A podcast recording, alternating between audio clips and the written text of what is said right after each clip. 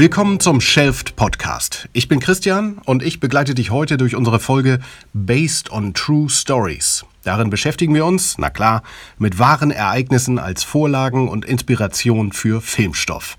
Und in diese Kategorie fällt auch die neue Netflix-Serie How to Sell Drugs Online Fast. Darin ist der Name Programm. Denn genau diese Worte, How to Sell Drugs Online Fast, geben mit einer Google-Suche den Startschuss für die Geschichte. Sie basiert auf der echten Geschichte von einem jungen Mann aus Leipzig, der aus seinem Kinderzimmer heraus einen millionenschweren globalen Drogenhandel aufgezogen hat. 2015 wurde dieser Dealer, Shiny Flakes nannte er sich, zu sieben Jahren Haft verurteilt. Die Serie How to Sell Drugs Online Fast macht daraus nun eine Coming-of-Age-Geschichte über zwei Schüler, die eigentlich ganz generell auf Start-up-Safari sind und eher zufällig beim Drogenverkauf landen. Das tun sie dann aber mit deutscher Präzision und technischer Genauigkeit. How to Sell Drugs Online Fast ist eine Serie aus dem Haus der Bild- und Tonfabrik, bekannt geworden durch TV-Formate wie Roche und Böbermann und das Neo-Magazin Royal. Die Macher kommen also eher aus dem Bereich Show und Unterhaltung. Dies hier ist ihr Erstling im Bereich fiktiver Serien und damit erst das dritte deutsche Original bei Netflix, das global gesendet wird.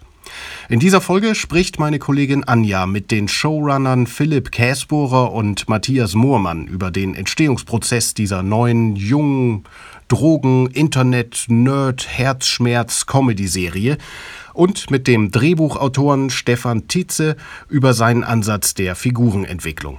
Anfangen wollen wir aber mit einer kurzen Einordnung. Dafür übergebe ich an Anja, die How to Sell Drugs Online Fast schon geschaut hat. Besprechung. Moritz ist ein Außenseiter. Er hat wenig Freunde, liebt das Internet und ist ziemlich schlau. Eigentlich möchte er nur seine Freundin, die von einem Schüleraustausch in den USA zurückkehrt und dann nicht mehr seine Freundin ist, zurückhaben. Dafür ist ihm fast jedes Mittel recht. Gemeinsam mit seinem besten, weil einzigen Freund zieht er in kurzer Zeit einen Onlinehandel auf, um sie zu beeindrucken. Was zunächst als harmlose Plattform für Online-Gamer-Gimmicks gedacht war, wird kurzerhand zum supersicheren Drogenhandel umfunktioniert. Denn das Internet bietet beinahe unbegrenzte Möglichkeiten. Hören wir mal rein, wie How to Sell Drugs Online Fast so klingt. Hi, ich bin Moritz Zimmermann, 17 Jahre alt und das hier ist meine Generation.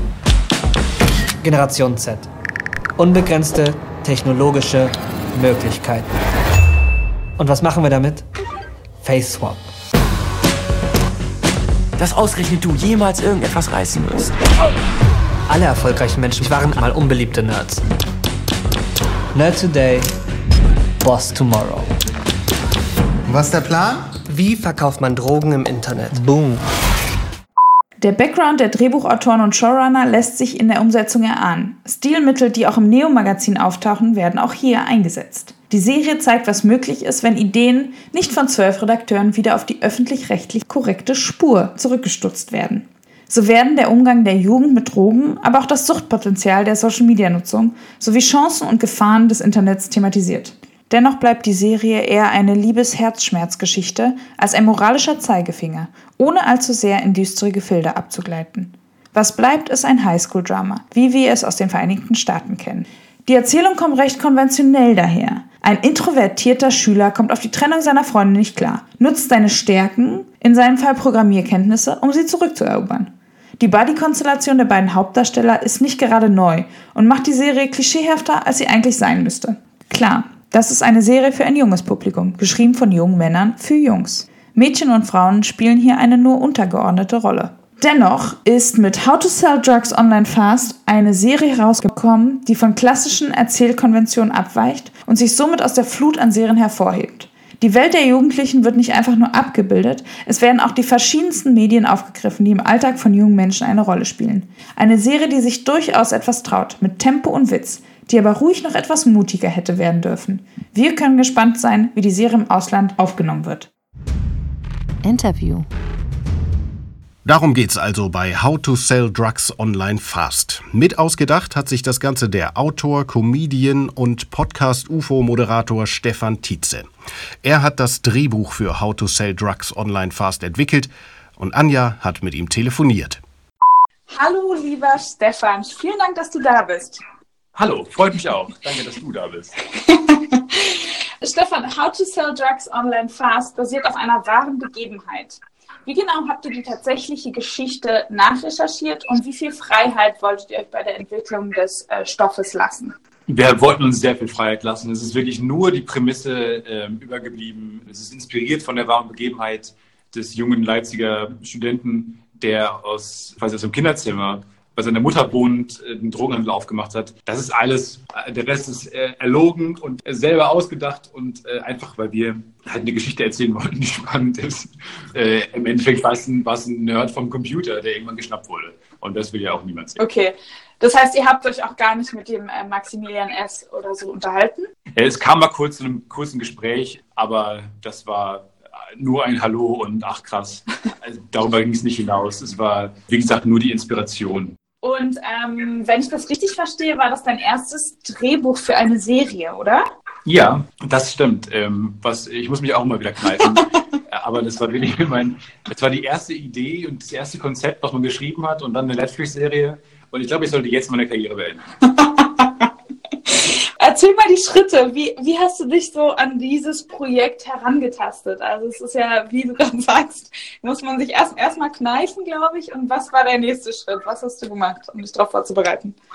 Ähm, tatsächlich haben wir damals diese Geschichte mitbekommen. Äh, da war ich noch beim Neo-Magazin, beziehungsweise habe dann angefangen für den Sketch-Kanal Gute Arbeit Originals zu schreiben. Und dann ja, fand, fand ich es eine tolle Geschichte. Und dann habe ich mich mit Mathis und Philipp zusammengesetzt, den beiden Showrunnern der Serie jetzt. Und wir haben gedacht, das ist einfach ein mega Serienstoff und wir haben total Lust, diese Geschichte zu erzählen. Von, von einem jungen Nerd, äh, eine Coming-of-Age-Geschichte zu erzählen, die lustig ist, die, weil die Fallhöhe ja auch total da ist. Ich meine, es ist ein Jugendlicher, der einen Drogenhandel aufbaut, der wahrscheinlich der größte der Welt ist, Europas zumindest. Und das, da war so viel Potenzial drin, dass wir dachten, nee, komm, wir, wir machen mal Konzepte. Und dann sind die ersten Konzepte entstanden, die habe ich dann mit meinem lieben Kollegen Sebastian Kolley zusammengeschrieben. Und dann sind wir nebenbei schon in Gespräche mit Netflix eingestiegen, die in Deutschland gerne produzieren wollten und junge Firmen wie die BTF halt angesprochen haben. Und ähm, das war total spannend und das ging sehr schnell und wurde sehr schnell zu einer fruchtbaren Zusammenarbeit, bis dann irgendwann es hieß, ja, dann schreibt man Bücher und hier ist Geld für die Entwicklung. Also du hast ja mit deinen Kollegen vom BTF, von äh, Bild- und Tonfabrik zusammengearbeitet. War dadurch das Schreiben leichter oder war es schwieriger, weil es was Neues war? Es war voll schwierig, also das darf man gar nicht unterschätzen. Ähm, wir kamen ja alle nicht von der, vom fiktionalen Drama-Format, sondern wollten alle eher also haben alle eher Sketche gemacht, wollten und, und, und Comedy oder Late Night. Wir wollten aber wahnsinnig gerne mal was ähm, Längeres machen oder ein Sitcom-Format oder äh, ein Drama-Format.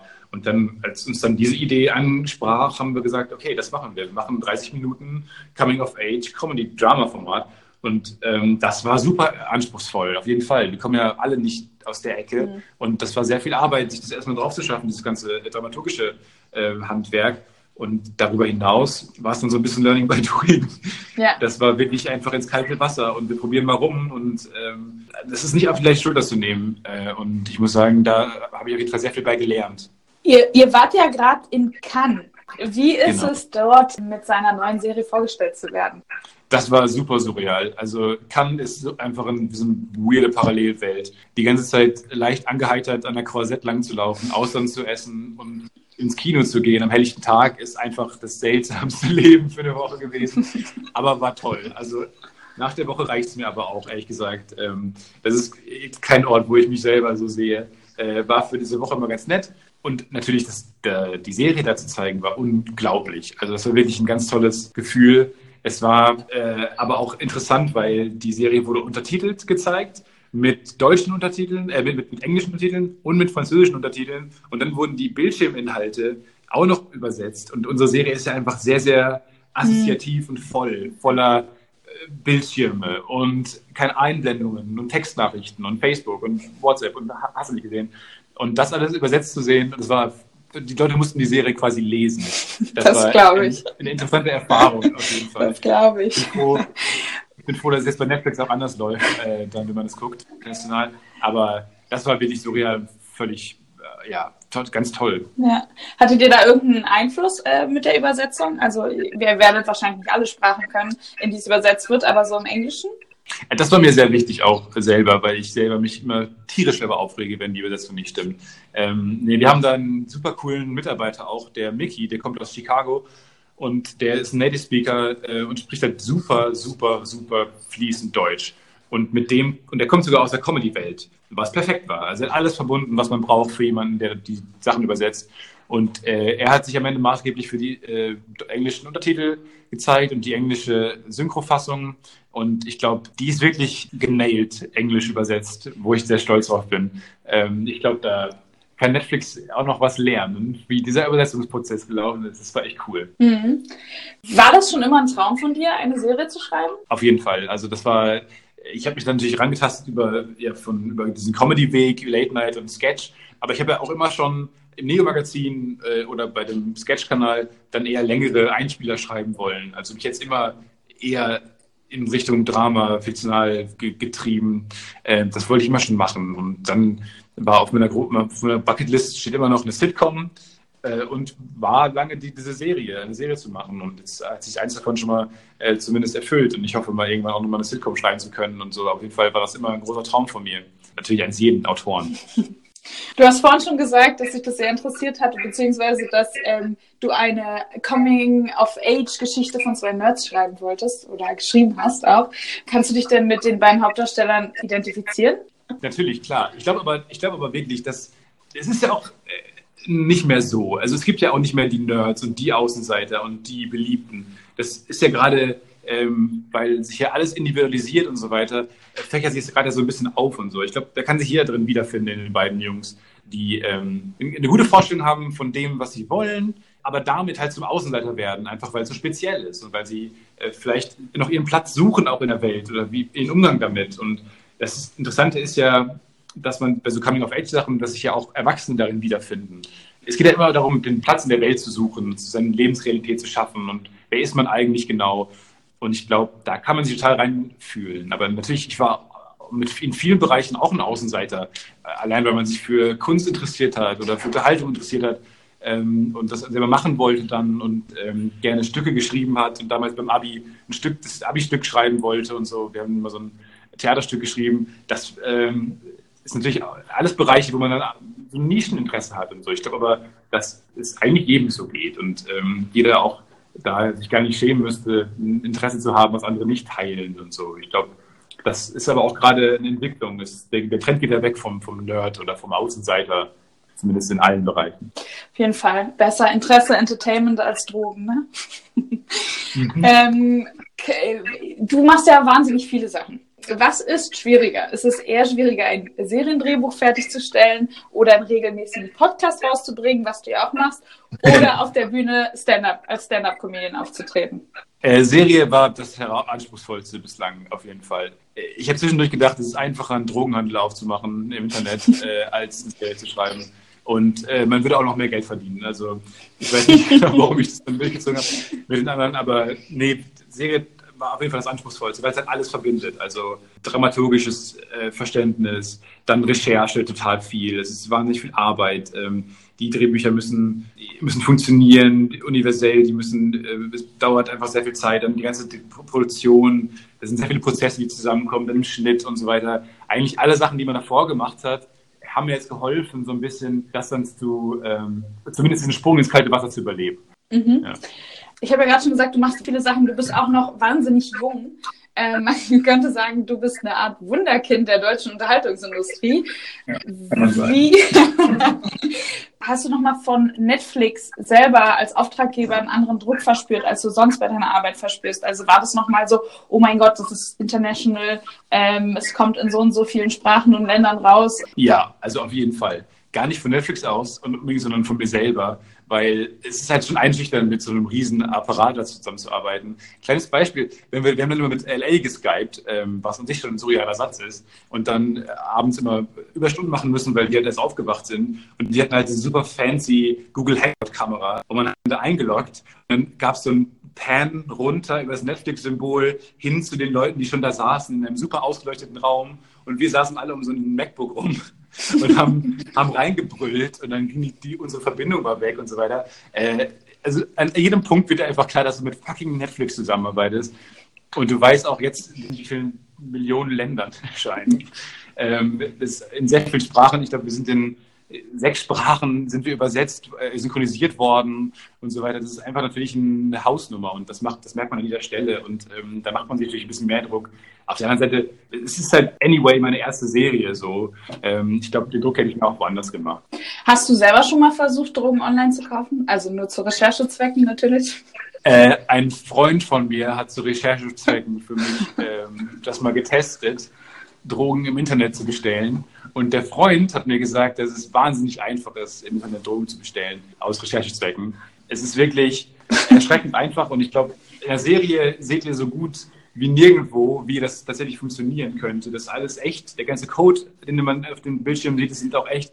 Und die ganzen Schritte sind auch echt. Ähm, es ist, ja, aber die Serie sagt ja auch, dass es eine fette blöde Idee ist, das zu tun. Perfekt. Cool, Stefan. Vielen lieben Dank für das Interview. Ich wünsche dir noch viel Erfolg mit dem Ja, Serienstart. Und ähm, Dankeschön. genau, noch viel Erfolg mit der Sitcom vielleicht in der Zukunft. Ja, das freut mich. Vielen, vielen Dank. Tschüss, schönen Tag. Trivia. Der Aufstieg und Fall des 20-jährigen Dealers, der unter dem Pseudonym Shiny Flakes online Drogen verkauft, ist die Vorlage, auf der How to Sell Drugs Online Fast basiert.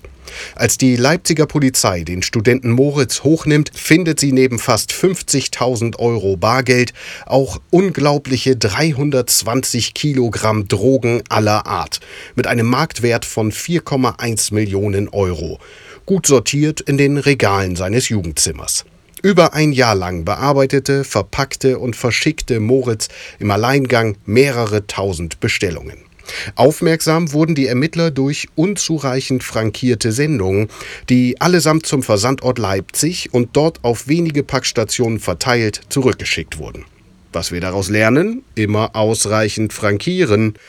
Der Fall gilt als einer der größten Drogenfunde in der Geschichte der Bundesrepublik. Der Drogenhandel im Darknet ist damit aber längst nicht vorbei. Interview. Im zweiten Interview dieser Folge sprechen wir mit den How to Sell Drugs Showrunnern Philipp Käsbohrer und Matthias Moormann. Weil es heute um Serien based on True Stories geht, wollen wir von Ihnen natürlich wissen, wie Sie auf die Geschichte gestoßen sind. Anja hat mit Ihnen telefoniert. Hallo Philipp, hallo Matthias. Vielen Dank fürs virtuelle Vorbeikommen bei uns. Hallo, danke für die Einladung. Dankeschön. Gerne. How to Sell Drugs Online Fast hätte eigentlich Don't Try This at Home heißen sollen. Was hat euch äh, bewogen, den Namen kurzfristig zu ändern? nee, das ist eigentlich umgekehrt. Don't, Don't Try This at Home hätte eigentlich How to Sell Drugs Online Fast äh, heißen sollen. Und dann hieß es kurz Don't Try This at Home und jetzt heißt es wieder How to Sell Drugs Online Genau. Fast. Ich glaube, als dann am Ende alle die Serie gesehen hatten, war es klar, der richtige Titel, auch wenn er echt lang ist. Eine sehr große Findungsphase, eine der kompliziertesten Aufgaben der Serie. Verstehe. Ja, ist aber äh, lang, aber catchy. Merkt man sich Ja. gut, würde ich mal sagen. Ja. On the nose. Da hat man auch nicht Angst zu spoilern, wenn man Leuten erzählt, worum es geht. Ja, das stimmt, auf jeden Fall. Das Thema ist dann schon mal klar. Erzählt doch mal kurz, wie ihr mit Netflix ins, Netflix ins Gespräch gekommen seid, also wie ihr einer der fünf Serienproduktionen aus Deutschland geworden seid. Ihr hattet ja schon eine konkrete Idee, oder, zur Serie, als ihr mit denen gesprochen habt. Ja, genau. Also wir haben, äh, sind 2012 über die ersten Schlagzeilen, wenn man das so nennen kann, bei Motherboard äh, gestolpert. genau, Weiß Motherboard hatte damals äh, über diesen Fall berichtet, über den jugendlichen 17-Jährigen, der im Internet, äh, im frei verfügbaren Internet Drogen verkauft auf shinyflex.com. Wo wir auch dann davor saßen. Genau, und dann sind wir natürlich auch gleich auf die Seite gegangen und haben uns das angeguckt und waren total fasziniert davon, dass da Amazon-artige Be Bewertungen von Kunden geschrieben wurden, die dann irgendwie so geschrieben haben, das, das beste Koks, das ich je hatte. Und so, so, so fünf Sterne. Fünf Sterne und so abgefahren. Dann. Und wir dachten die ganze Zeit, das kann nicht sein, das ist irgendwie doch ein Spoof. oder so. FAQs und so. Und äh, genau, und er hat ja dann auch ein Interview gegeben, äh, anonym, und äh, dann erzählt, also es war dann quasi der reinste Start-up-Talk, wo er erzählt hat, wie die Firma strukturiert ist und was sie für ein cooles, junges, hippes Startup sind. Und äh, wir fanden das einfach nur irre, dass äh, sowas irgendwie funktioniert und dass er das scheinbar betreiben kann, ohne erwischt zu werden. Und äh, mehrere Monate später wurde er dann erwischt. Und wir haben auch dazu die Berichterstattung verfolgt. Die ähm, Journalistin, die das gemacht hat für die Weiß und Motherboard, war glücklicherweise eine Freundin von uns. Von daher ähm, äh, wussten wir dann immer, äh, dass da vielleicht mal wieder was kommt. Und ähm, da hatten wir uns dann recht schnell eigentlich in diese Prämisse verliebt, daraus eventuell in ferner Zukunft mal was zu machen. Und es war dann aber auch relativ schnell klar, als der Fall sich dann entblätterte, dass der Fall an sich in 1 zu 1 kein Stoff jetzt für eine Serie ist. Ne? Das war, dazu hat er, war er viel zu alleine, hat sich eigentlich mit niemandem getroffen, hat das alleine in seinem Zimmer mit sich selbst ausgemacht, hat eigentlich nie einen Fehler gemacht, bis auf einen und dann ist er gefasst worden. Also es war relativ dramaturgisch nicht besonders spitz. ähm, und dann haben wir eben angefangen, auf dieser Prämisse, äh, auf der Basis eigene Figuren zu entwickeln und äh, uns unsere eigene Geschichte auszudenken und sind dann damit an Netflix rangetreten als die gerade so in Deutschland dann Ankam. eben äh, ankamen und man das Gefühl hatte, vielleicht kann man da ja mal anrufen und vielleicht interessieren die sich ja für sowas. Und die fanden die Prämisse auch überzeugend, weil es natürlich einfach erstmal eine spannende Fallhöhe mit sich bringt, dass da so ein junger Schüler aus seinem Kinderzimmer heraus Drogenbaron wird. Und die sind dann mit uns in Development gegangen. Und dann haben wir gemeinsam angefangen, die Bücher zu entwickeln und dann in der Folge nach dem Greenlight auch die Serie zu machen. Wow, also ein langes Projekt. Also nicht ja, schlecht. auf jeden Fall. Genau, also ja. so richtig konkret wurde es dann eben im Frühjahr 2017, äh, als wir an Netflix herangetreten sind und infolgedessen dann im Herbst ähm, oder Winter 2017, ja. äh, als wir dann eben mit der Entwicklung wirklich angefangen haben. War es für euch schon immer klar, dass ihr an Netflix herantreten wollt oder habt ihr auch mal überlegt, weil ihr ja sowieso schon mit den öffentlich-rechtlichen arbeitet, auch mal da zu versuchen? Also wir arbeiten seit äh, äh ja schon durch unsere Herkunft oder durch unser Studium an der Filmhochschule natürlich immer schon stark an fiktionalen Geschichten und äh, haben da auch viele Development, also viele Entwicklungen und Pilotierungen hinter uns. Und es war jetzt nicht so richtig, äh, ähm, also wir arbeiten da mit ganz vielen verschiedenen Partnern eigentlich. Und äh, aber bei dem Stoff war uns auch irgendwie, fanden wir es sehr spannend, eben an Netflix ranzutreten, um halt ein bisschen fresheren Ansatz auch verfolgen zu können und eben auch mhm. mit der Thematik Drogen auch vielleicht ein bisschen spitzer umgehen zu dürfen, nicht ganz sofort die Moralfrage die ganze Zeit im Prinzip mit äh, sich zu stellen. Aber im, im Endeffekt ist, ist, ist sie zusammen, also ist, arbeiten wir natürlich mit vielen verschiedenen Partnern und äh, Netflix war natürlich eine spannende, ein spannendes Potenzial oder eine spannende Sache für uns, weil das natürlich dann auch eben bei so einer Geschichte, die sich um so einen deutschen kleinen Provinznerd dreht, der dann aber global irgendwie Auswirkungen hat, aus seinem Kinderzimmer raus. Total spannend natürlich auch eine Serie zu machen, die halt dann auch eben global geguckt werden kann. Ja, das war wahrscheinlich genau auch Teil eurer Entscheidung dann gewesen. Ne? Das, ja, äh, wir sind halt normalerweise oft in der deutschen Sprachbubble ne, drin ja. äh, mit unseren Sachen und das war natürlich irgendwie mal, es sind also sehr interessant. Also es ist ja, man entscheidet sowas ja auch nicht. Man muss ja auch irgendwie ein bisschen gucken, dass man so einen, äh, dass man einen Partner findet, der dann auch Bock aufs Projekt hat. Äh, und das war in dem Fall sofort der Fall und hier ging es dann einfach los. Als ihr dann geschrieben habt, weil du gerade sagst, die deutsche Bubble, und ihr wusstet, okay, mit Netflix sind wir sehr international und äh, die Serie soll irgendwie in 190 Ländern abrufbar sein, ähm, nimmt man da immer wieder einen Schritt zurück und denkt sich, oh, funktioniert das auch in Spanien oder so? Das ist eine interessante Frage. Also ähm, wir waren zu der Zeit, als das Development losging, sehr stark noch an die amerikanischen Producer und so weiter angedockt. Und dadurch war das immer automatisch so eine Art Test, wie sehr verstehen die äh, aus ihrer Perspektive heraus das, was wir da gerade entwickeln.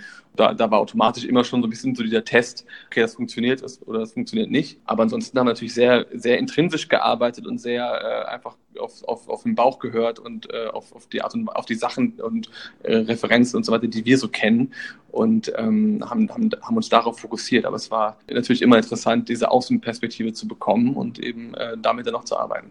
Und genauso aber wie äh, dann natürlich der Blick von außen spannend ist und äh, dass da jemand mit draufschaut, der natürlich dann auch nochmal besser bewerten kann, wird das auch zum Beispiel in den USA funktionieren oder in Spanien. Genauso ist aber auch Netflix wahnsinnig wichtig, dass man lokale Inhalte auch äh, lokal hat und dass sie auch eine lo lokale Erzählidentität haben, weil ansonsten würde es sich ja nicht lohnen, in den lokalen Märkten überhaupt Inhalte herzustellen. Also das ist schon, yes. ähm, ist denen schon auch wichtig, dass die Sachen dann darüber eine Vielfältigkeit entwickeln, dass eine Serie, die aus Italien kommt, eben ganz anders ist als eine Serie, die aus Deutschland kommt. Und das kam uns mhm. natürlich total entgegen. Da haben wir natürlich irgendwie auch gemerkt, ach cool, da können wir tatsächlich uns, wie wir das machen wollen, treu sein. Das ist echt, das ähm, ja. mit äh, gerade diese Erzählkonvention, also für uns war schon wichtig, dass das halt, das, das ist eine deutsche Geschichte. Also im Prinzip aus der deutschen Provinz heraus geht es dann raus in die weite Welt.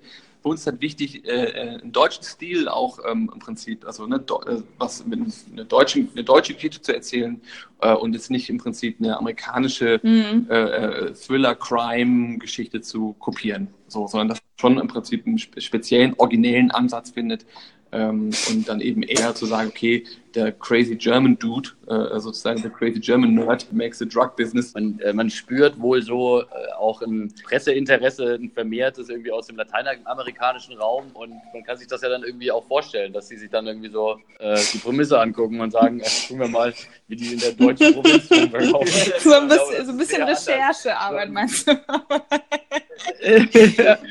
ja. Ja, genau, mit der, mit der deutschen, wie, wie, Ja. wie das Ingenieur machen würde, quasi. Das Also man merkt ja, finde ich, wenn man es guckt, auch sehr, dass ihr da eine eigene Handschrift reinmacht. Und dass es auch sehr, wie ihr auch wolltet, ähm, anders ist, ein bisschen deutsch ist. Ihr experimentiert nämlich relativ viel mit verschiedenen Stilmitteln.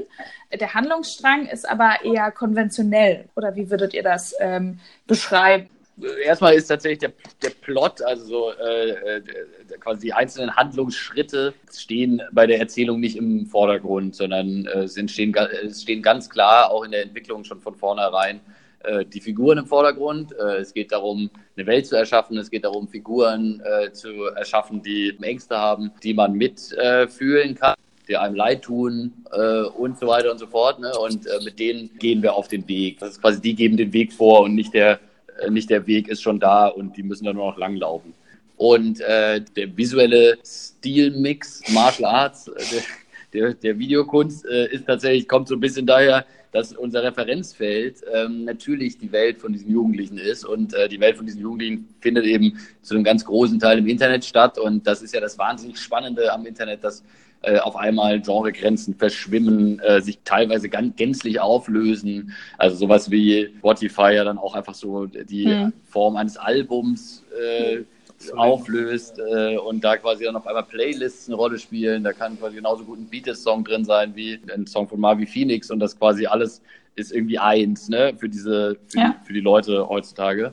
Das finden wir natürlich wahnsinnig spannend, dass da eben sowohl musikalisch, aber natürlich auch visuell extreme Welten aufeinanderprallen, auch Dinge, die vielleicht 30 Jahre alt sind, ähm, auch aus dem Fernsehen auf einmal Popkultur sein können. Hm, Eins meiner persönlichen oder so. Highlights. Äh, Und das sind eben ja, sehr, sehr gut. War auch total lustig auch zu sehen, dass wir kurz gezögert haben, weil wir nicht wussten, ob X-Faktor tatsächlich ein Thing ist, noch für jetzige Jugendliche. Wir natürlich da recht schnell gemerkt haben, dass es für die echt ein großes. Also das äh, ist total das, auch so ein Internet-Popkultur-Thema und so. Und das ist äh, natürlich sehr spannend, ähm, das alles als Referenzrahmen zu haben, weil dann hat man sehr viel Ja, Spielzeug, ist mit dem man cool. spielen kann. Habt ihr viel im Darknet selbst recherchiert, um herauszufinden, wie das so abläuft, um akkurat darüber zu berichten? Ja, also wir haben, genau, wir haben im Prinzip äh, so eine kleine Nerd-Unit. Wir sind ja selber so ein bisschen auch aus dieser Welt, dass wir da natürlich uns nicht fremd fühlen, wenn man mal den Onion-Browser installiert und mal dann schaut, okay, was geht denn da eigentlich ab?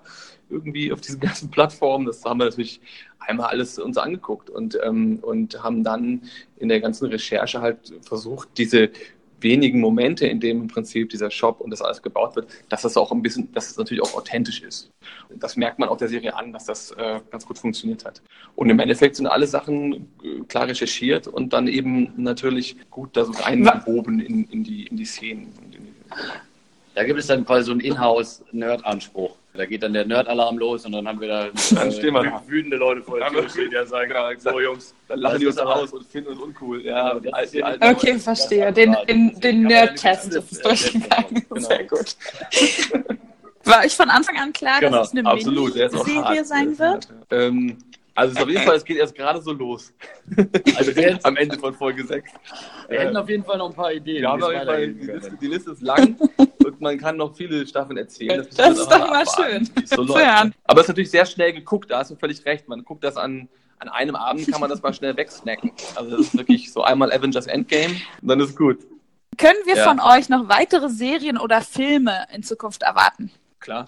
Ja, Und was wünscht ihr euch selber Also persönlich oder auch professionell ähm, vom Stream noch in der Zukunft? Na, im Idealfall können wir irgendwie so weitermachen wie die letzten fünf Jahre.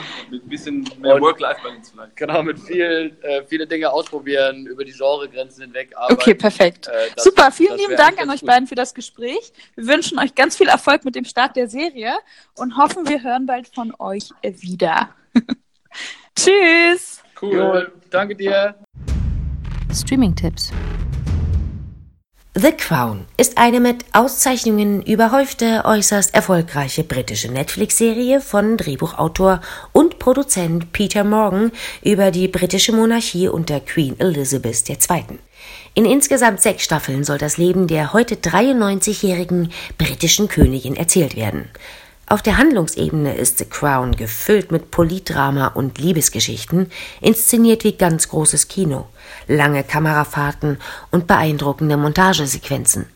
Ein kraftvolles Drama mit packenden Dialogszenen, die ihren dramatischen Kern bilden, großartig gespielt von einem hochkarätigen Cast, welcher aufgrund der Zeitsprünge alle zwei Staffeln ausgetauscht wird. Ende des Jahres wird die dritte Staffel Premiere feiern, bei der in zwei Folgen Christian Stocho die Regie übernahm. Die Dreharbeiten für die vierte Staffel, die in den 80er Jahren spielt, mit Lady Di und Margaret Thatcher, soll im August 2019 beginnen.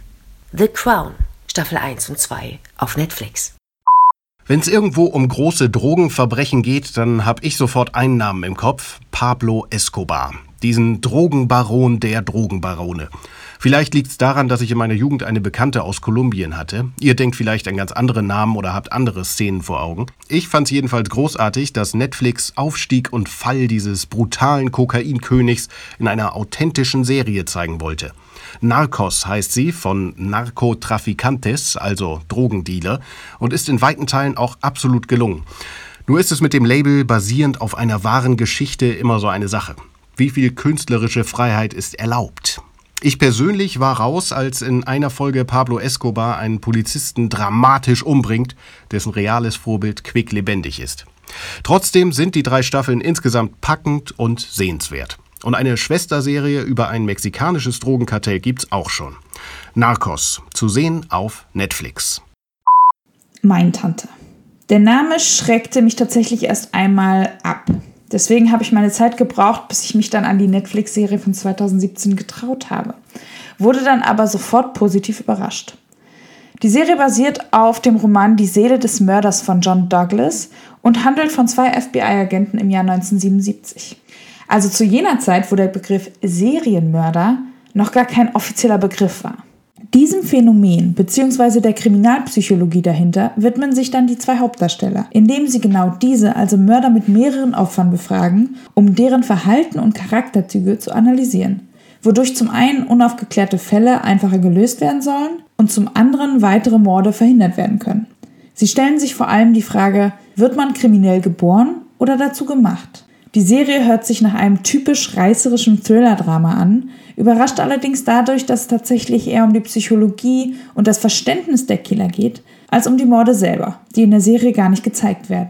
Erwähnenswert ist auch, dass die Regie, also zumindest der ersten beiden und der letzten beiden Folgen, von David Fincher, bekannt aus Zodiac Killer und Sieben, geführt wird.